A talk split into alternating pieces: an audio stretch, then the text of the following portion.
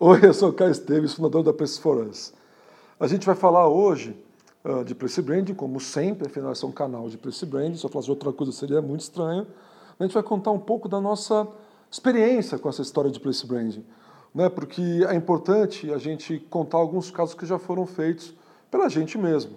Bom, antes de tudo, o Place Branding faz sentido para a gente, porque a gente, aqui na Place for Us, somos uma equipe multidisciplinar, formada por várias pessoas de várias disciplinas do que é importante no processo de Place Branding, e no meu caso especificamente, por ter uma formação de arquitetura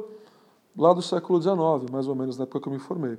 Uh, a gente teve recentemente três projetos que são bastante relevantes para a gente falar uh, da nossa experiência de Place Branding. Uh, por que eles são relevantes? Porque eles têm características absolutamente diferentes a gente fez um projeto, o primeiro projeto que a gente fez de Place Branding foi um projeto do bairro da gente, que é um projeto de um bairro planejado, aberto, mas planejado, uh, na cidade de Limeira, que é um projeto muito bacana que a gente fez desde o começo, desde o branding lá da, da construção da marca, da incorporadora ou da empresa de placemaking, se você preferir, e recentemente a gente fez todo o desenvolvimento do, da marca lugar, das pequenas marcas lugar que estão dentro desse empreendimento, para alavancar essas identidades, para compreender a identidade dos moradores, para que o bairro represente essas pessoas e tenha a ver diretamente com a cultura, com as características de identidade delas. Nesse caso, foi um caso bastante específico, a gente fez um, um grande projeto de engajamento,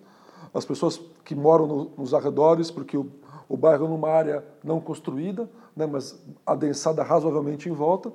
A gente fez várias dinâmicas colaborativas para construir junto com essas pessoas qual seria esse bairro do sonho, o que esse bairro tinha que ter. E esse processo foi um processo bastante rico. A gente teve que criar uma plataforma múltipla, uma plataforma digital, onde as pessoas podiam contribuir online, mas com uma região de alguma fragilidade social, a gente também tem que fazer exemplos ou ações offline, com grandes cartazes, para que as pessoas pudessem ir nos pontos de encontro, nos centros comunitários e dar a sua opinião, e com isso a gente poder entender uh, o maior número de pessoas, o que o maior número de pessoas queria uh, nesse processo. E foi muito bacana, foi muito uh,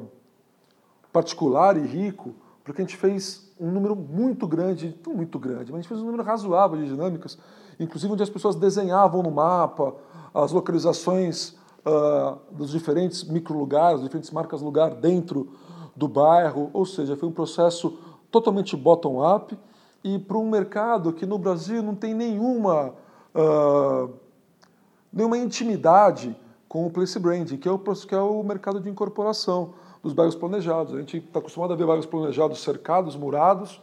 uh, com, uma, uh, com um perfil cultural e de renda estanque, estándar, o projeto do bairro da gente tem grandes uh, inovações, mas talvez uma, uma, delas mais relevantes seja o fato de ser renda mista, uso misto e multiplicidade de produtos e de culturas, que é uma coisa muito pouco pensada no Brasil, principalmente para bairros que se propõem a ter das faixas mais baixas de renda até as faixas mais altas de renda. Então, é um projeto bastante inovador que a gente tem um super orgulho de poder ter participado e ter construído lá desde o começo. Esse é um caso, o caso de iniciativa privada. Fora isso, a gente tem dois casos de, a gente tem outros dois casos que são de poder público. A gente fez recentemente o City Brand, a marca lugar da cidade de Limeira também, uh, que também foi um processo grande, aí com muito menos engajamento, né, com uma pesquisa, uma grande, uma grande pesquisa, o engajamento vai entrar nessa segunda parte de projeto,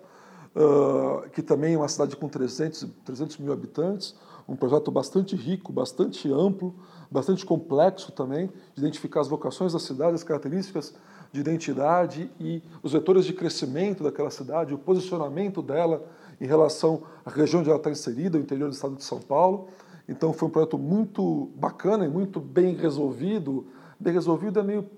pedante da minha parte, mas tudo bem aceito uh, pelo poder público nesse momento. E um outro projeto que é relevante também é um projeto que nasce numa outra necessidade, que é um projeto de advocacy, ou seja, que é quando a gente, advogando pela qualidade pública, pela qualidade urbana, uh, se conecta a políticos que estão em campanha,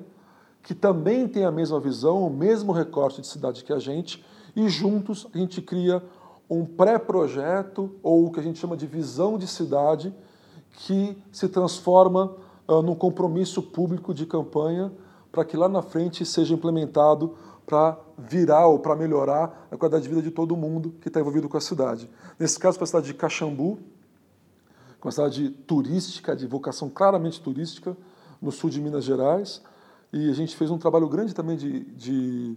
de pesquisa, de participação popular, foram várias idas, vários filmes feitos, várias entrevistas feitas, várias apresentações públicas, e a gente realmente espera que, independente de quem ganha a eleição, isso é uma coisa importante, que o trabalho de advocacy acaba sendo para a cidade, não para um político específico. Claro, a gente foi a convite do José, do José Luiz, que, é um, que foi o político que teve essa visão e que chamou a gente aqui em São Paulo, mas a gente espera que a cidade uh, se aproprie disso, uh,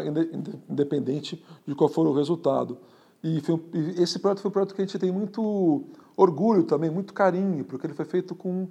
uh, muito envolvimento das pessoas da cidade, que estavam no momento uh, de entender, ou precisando muito entender, qual era o caminho para aquela cidade diante desse novo cenário, dessa nova realidade, desse novo turismo, desse novo uh, comportamento de turismo que existe no Brasil e no mundo. Então, esses são três projetos para vocês, vocês entenderem a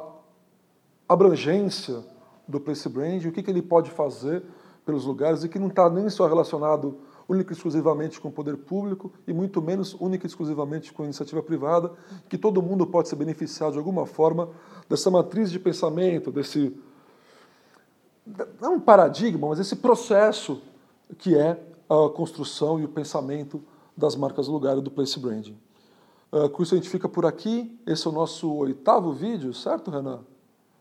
Nosso oitavo vídeo e fecha o nosso primeiro ciclo em breve a gente vai ter mais uma série, você já sabe, esse é um canal de diálogo, portanto, ideias, sugestões, reclamações, é só deixar registrado que eu vou entrar em contato com vocês. E se você gostou, curte, compartilha, espalha a palavra para todo mundo. Obrigado e até a próxima. Uh, outra coisa que eu, muita, muita gente me pergunta também, uh, é quando eu falo que é um processo inovador, que é, uma, que é um processo que tem grande impacto sobre os lugares, a qualidade dos lugares, no, em última instância, na qualidade de vida das pessoas. Muita gente me pergunta, tá, é inovador, mas alguém já fez, né? Sim, pessoas já fizeram, de forma orgânica e de forma pensada.